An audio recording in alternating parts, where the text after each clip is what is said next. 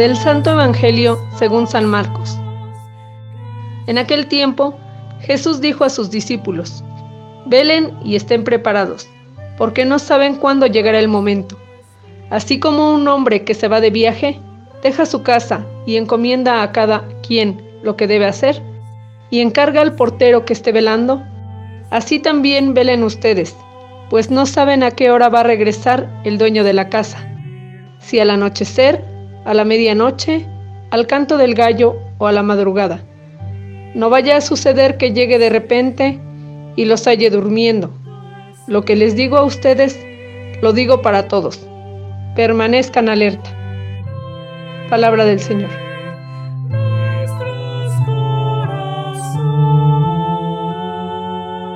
Con la gracia de Dios estamos iniciando un nuevo año litúrgico con este primer domingo de Adviento. Durante todo este año litúrgico nos estará acompañando el Evangelio de San Marcos. El Evangelio de San Marcos tiene como núcleo fundamental el relato de la muerte de Cristo, a través del cual el Señor ha vencido al maligno de tal manera que nosotros en Cristo podemos encontrar el perdón de Dios porque es misericordioso con nosotros.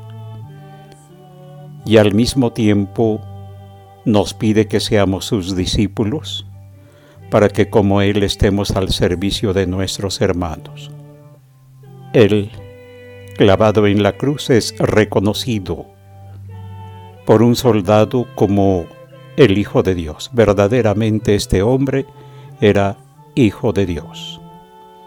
Una de las expresiones más importantes para nuestra vida de fe. Y en este día, primer domingo de Adviento que nos prepara para el nacimiento del Señor como una festividad que nos trae a la memoria el inicio de la presencia del reino de Dios entre nosotros, porque Cristo es el reino que se nos ha manifestado para que en Él entendamos cómo es Dios, cómo ama Dios y cómo se preocupa Dios por nosotros.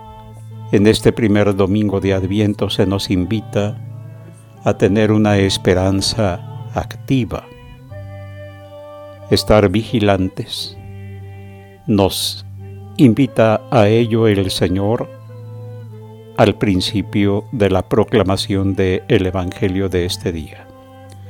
Velen y estén preparados, porque no saben cuándo llegará el momento.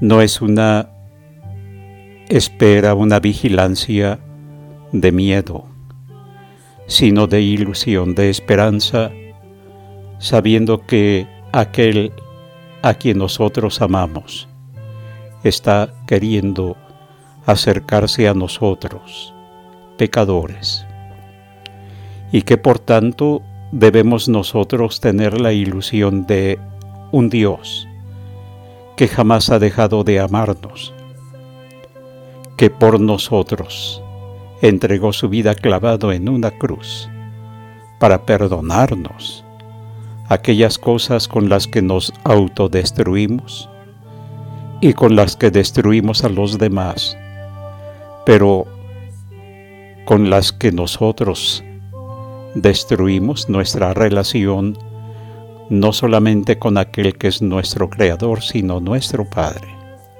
Pero todas las cosas pueden quedar restauradas en Cristo. Velar significa ser personas de esperanza. Solamente velamos cuando esperamos algo importante o cuando nos damos cuenta de que hay un peligro o por, el día que queremos nosotros estar junto a alguien que está sufriendo o que tal vez le vemos tan enfermo que parece que ya entra en agonía. Esperar significa para nosotros en este domingo. Tener la mirada puesta en Cristo, saber que Él se acerca a nosotros, que viene a nosotros no como juez implacable, que se acerca a nosotros con su amor, para que, como te decía hace un momento, entiendas que Él jamás ha dejado de amarte. Estar preparados, por tanto, significará que en nuestro propio interior estemos dispuestos a decirle, Señor, reconozco lo que ha estado mal en mi vida. Sé que soy una persona frágil y que muchas veces tal vez he querido caminar al margen de tu gracia, de tu ayuda, pensando que yo puedo hacer de mi vida algo mejor cuando yo me decida a ello.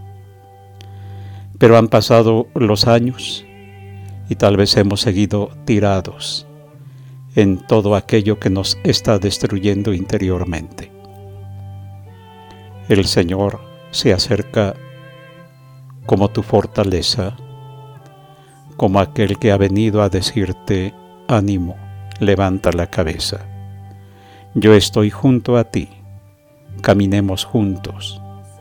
Yo te daré mi vida y te participaré de mi Espíritu Santo, para que fortalecido no te dejes vencer por el mal.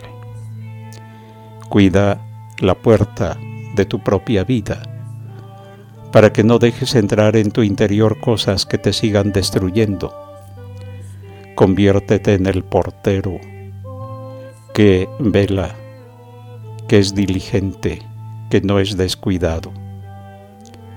Las tentaciones están siempre a la puerta de tu vida. Si tú abres la puerta y dejas entrar esas tentaciones, vas a terminar caído en la maldad, en el pecado. Vigila si es que de veras amas a, tu Señor, a tu Dios. Si quieres ir tras las huellas de Cristo al encuentro de nuestro Dios y Padre. Que cada uno de nosotros vaya cumpliendo con la misión que se le ha confiado. Es otra de las cosas que nos pide hoy el Señor.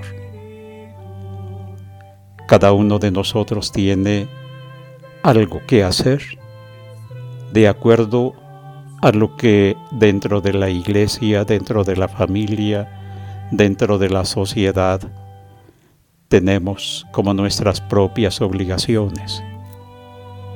Pero que ahí donde se desenvuelva tu vida, los demás entiendan que hay un hijo, una hija de Dios, que ama, que es responsable, que es comprensiva, que no se deja dominar por ideas destructivas, que busca el bien de todos. Que nuestro trabajo como cristianos, como hijos de Dios, nos lleve a entender también que estamos llamados a un amor activo, que nos unamos con Dios, que dejemos que Él nos haga partícipes de toda su vida y que nosotros recibamos esa vida amorosamente. Y que a partir de la presencia del Señor en nosotros trabajemos por el bien de nuestros hermanos. Es ahí donde cada uno cumplirá con la encomienda que se le ha dado por el Señor, especialmente en aquel mandato que nos dio en la última cena. Ámense los unos a los otros como yo los he amado que no nos angustiemos por cuando vendrá el Señor por nosotros. Lo que nos debe preocupar es cómo nos va a encontrar, haciendo qué cosa, que nos encuentre amando, dando nuestra vida por todos, orando porque la oración nos une con Dios, no una oración repetitiva, donde no sabemos ni lo que decimos, sino un encuentro personal con el Señor, donde nosotros pongamos ante Él nuestra propia realidad y le pidamos fuerza para poder cumplir con aquello que nos ha confiado. en tu hogar, saber amar, saber luz, saber ser luz y guía para aquellos que conviven contigo. En tu trabajo ser una persona justa, responsable, siempre haciendo el bien a todos. Es ahí precisamente donde nosotros podemos decir estoy preparado para que el Señor no, no nos encuentre durmiendo, descuidados, peor todavía destruyéndonos y destruyendo a los demás. Permanezcan alertas y termina hoy el Evangelio. Es estar alerta siempre, como decimos en México, a las vivas, que no estemos descuidados. Es el mismo tema que se ha tratado durante todo el Evangelio. Vivamos pues en el amor. Pidámosle a Dios, como nos dice hoy la primera de las lecturas, pidiéndole, ojalá bajases rasgando los cielos, para que estés con nosotros y camines con nosotros y nos libres de nuestros enemigos. El Señor ha bajado ya de los cielos, se ha encarnado.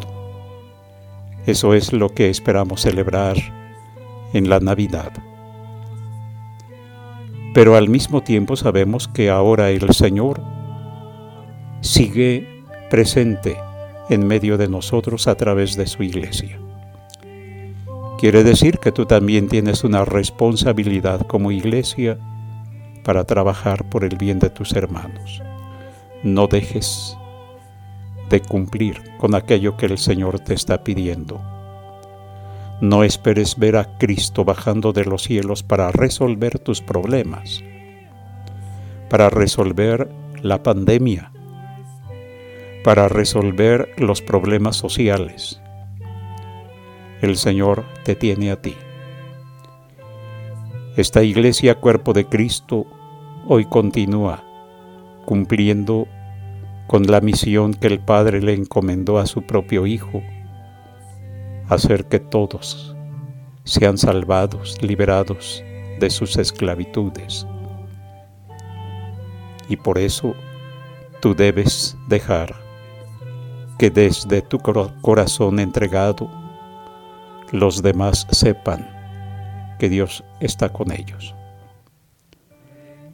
Vamos a pedirle a Dios en este inicio de preparación para la Navidad que nos dé una esperanza verdadera, tratando de ir tras las huellas del Señor como sus discípulos, siendo testigos de que Él es Dios con nosotros, de que Él ha entregado su vida para salvarnos y que nosotros hemos sido los primeros en dejarnos salvar por Él porque qué sentido tiene celebrar el nacimiento del Redentor si no es tu Redentor y tu Salvador. Que Dios nos conceda su gracia para ir siempre tras sus huellas.